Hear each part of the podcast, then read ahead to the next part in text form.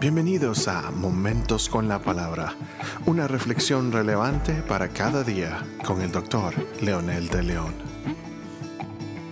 Saludos amigos y amigas, aquí estamos con un episodio más de Momentos con la Palabra. Hoy vamos a concluir esta serie con Romanos capítulo 3, versículo 23, dice, por cuanto todos pecaron y están destituidos de la gloria de Dios. Pablo, en dos frases, revela la triste situación de la humanidad. Existe una razón poderosa por la que no hemos alcanzado la gloria de Dios. Esta razón se llama pecado. Es la rebelión directa del ser humano contra Dios, contra sus preceptos y contra su amor. Esa es una de las definiciones de pecado más fuertes que hay. Y por supuesto, el daño que nos hacemos es consecuencia.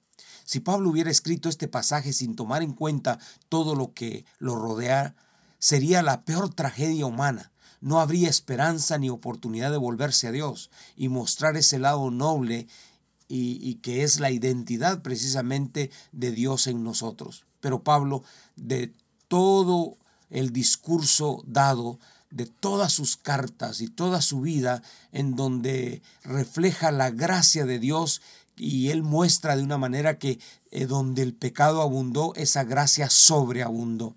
Y este es el mensaje sublime del reino. No importa la situación del hombre, pero la gracia es poderosa para sanar, para perdonar, para traer esperanza al perdido.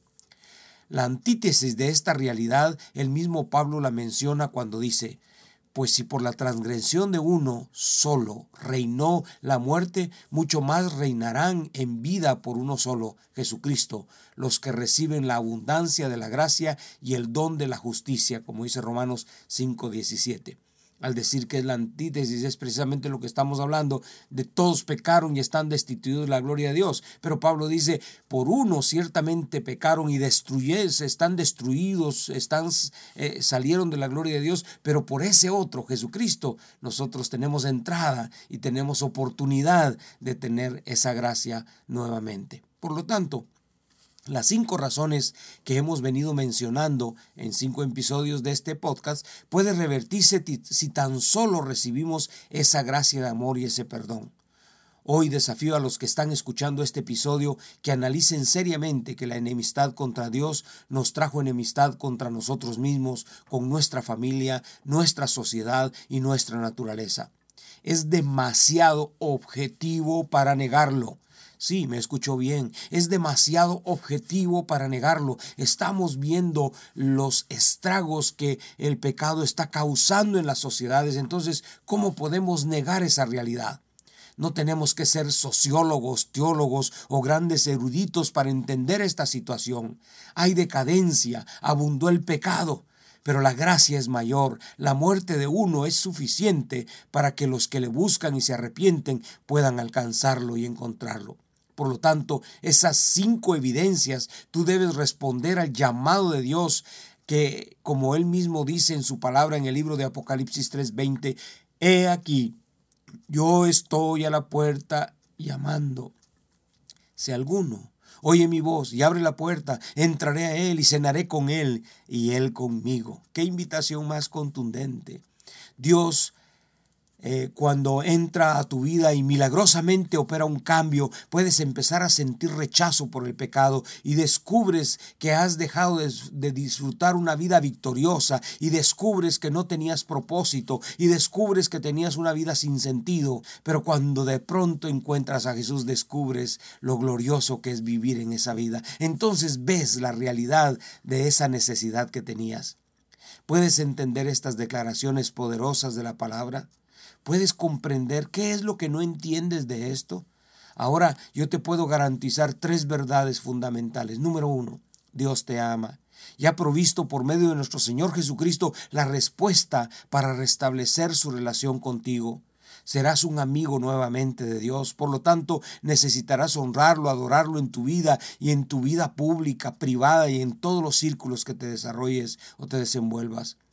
Número dos, Él perdonará tus pecados. El arrepentimiento es una actitud interna de dolor por los pecados que cometiste contra Dios.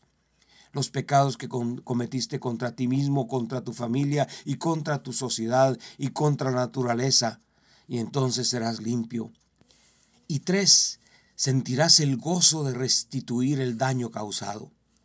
Primero a Dios, teniendo como, teniéndolo como el único Señor de tu vida y adorándolo en espíritu y en verdad. En otras palabras, dejarás de ser ateo, no solamente porque niegas a Dios o lo tienes pero lo ignoras, pero ahora serás un adorador de Él.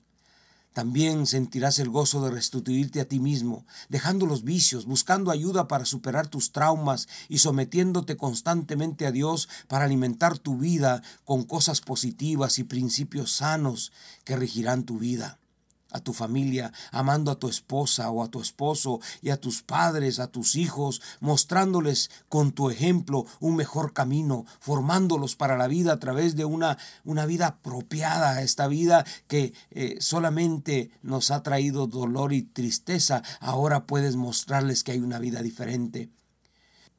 A tu sociedad, siendo justo, amando tu trabajo, respetando a los seres humanos por lo que son y no por lo que ellos tienen, hacia la naturaleza, respetando la vida silvestre, evitando la contaminación, proveyendo ayuda a los centros de conservación del ecosistema. ¿Qué te parece si en una actitud de oración te unes a mí y juntos oramos diciendo, Padre bendito, en el nombre de Jesús, reconozco la necesidad de rendir mi vida a ti. De todo corazón me arrepiento de mis pecados y recibo a tu Hijo Jesucristo como mi Salvador personal. Acepto por fe el perdón de mis pecados y la salvación de mi vida. Gracias por amarme, por perdonarme y salvarme. Amén. Si tú hiciste esta oración, compártela con alguien o escríbenos. Estaremos atentos a escuchar de ti y si necesitas ayuda, por favor, habla con alguien que esté cerca de ti, algún pastor, alguna iglesia que predique el Evangelio y con gusto ellos te abrirán las puertas de la iglesia, pero también las puertas de su corazón para ayudarte. Bendiciones a todos y a todas.